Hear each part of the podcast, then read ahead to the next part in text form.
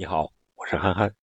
本期我们接着聊欧冠，我们来看一看欧冠下半区，也就是 E、F、G、H 四个小组第三轮比赛的战况。先看一场焦点之战，F 组的曼联主场迎战亚特兰大的比赛。这场比赛，曼联在上半场是前三十分钟就零比二落后。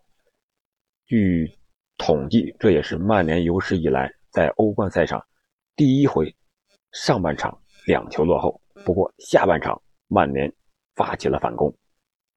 第五十三分钟，毕费之塞拉什福德小角度推射远角破门，扳回一城。然后就是第七十五分钟，又是毕费的右路传中，马奎尔后点扳平比分，曼联将比分扳为二比二。比赛来到第八十二分钟，卢克肖在左路传中，C 罗禁区之内高高跃起，头球破门。最终靠着 C 罗的进球，曼联将比分锁定为三比二。这也是 C 罗欧战的一百八十七次出场，超越了卡西，成为参与欧战次数最多的人。C 罗是一百八十三场欧冠。两场欧联，还有两场欧洲超级杯，一共是一百八十七场。在同组的另一场比赛中，伯尔尼年轻人在主场一比四不敌比利亚雷亚尔，这样 F 组的排名就发生了变化。三轮过后，曼联两胜一负积六分，排名榜首；亚特兰大、比利亚雷亚尔分别是一胜一负积四分，排名二三位；伯尔尼年轻人积三分。排名第四。我们再来看看 E 组的比赛，巴塞罗那靠着皮克的制胜球，1比0战胜了吉普迪纳摩队。拜仁则继续制造着惨案。本轮拜仁慕尼黑客场挑战本菲卡，在上半场双方互交白卷，下半场第七十分钟开始，拜仁开始发威，十四分钟之内连入四球，4比0战胜了本菲卡。这样，在 E 组的积分榜上，拜仁是三战全胜，进十二球，零失球，这样一个比赛的状况，积九分，排名第一；本菲卡积四分，排名第二；巴塞罗那积三分，排名第三；基辅迪纳摩积一分，排名垫底。在 G 组是相对平民一点的一个小组，萨尔茨堡红牛在主场三比一战胜了德甲的沃尔夫斯堡队。上赛季的法甲冠军里尔队在主场被塞维利亚零比零逼平。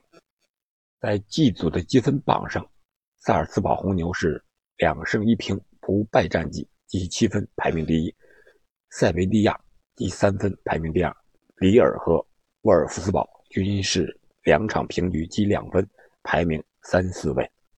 我们看看最后小组 H 组的比赛，切尔西在主场。迎战弱旅马尔默，不出意外，切尔西是在主场四比零战胜了马尔默队。克里斯滕森第九分钟头球破门，帮助切尔西一比零领先。随后是若日尼奥点球梅开二度，哈弗茨小角度破门。本场比赛虽然四比零领先，但是切尔西也付出了不小的代价，卢卡库和哈弗茨先后。受伤被换下场，目前伤势还不清楚到底是什么情况。另一场比赛，尤文图斯则是凭借库卢塞夫斯基在第八十五分钟的绝杀，一比零在客场战胜了泽因特队。在 H 组的积分榜上，尤文图斯就三战积九分，以最实惠的五个进球零失球排名榜首。切尔西则是两胜一负积六分，排名第二。德因特积三分，排名第三；马尔默一场未胜，一分未得，积零分，排名第四。这就是本轮欧冠联赛一些比赛的情况。我们可以看出，英超球队四支球队本轮是四战全胜，可以说体现了英超球队的一个实力，特别是在攻击力上，曼城是进五球，利物浦和曼联都是进三个进球。切尔西进四个，体现了他们强大的攻击力。好了，本期节目我们就聊这么多，下期再见。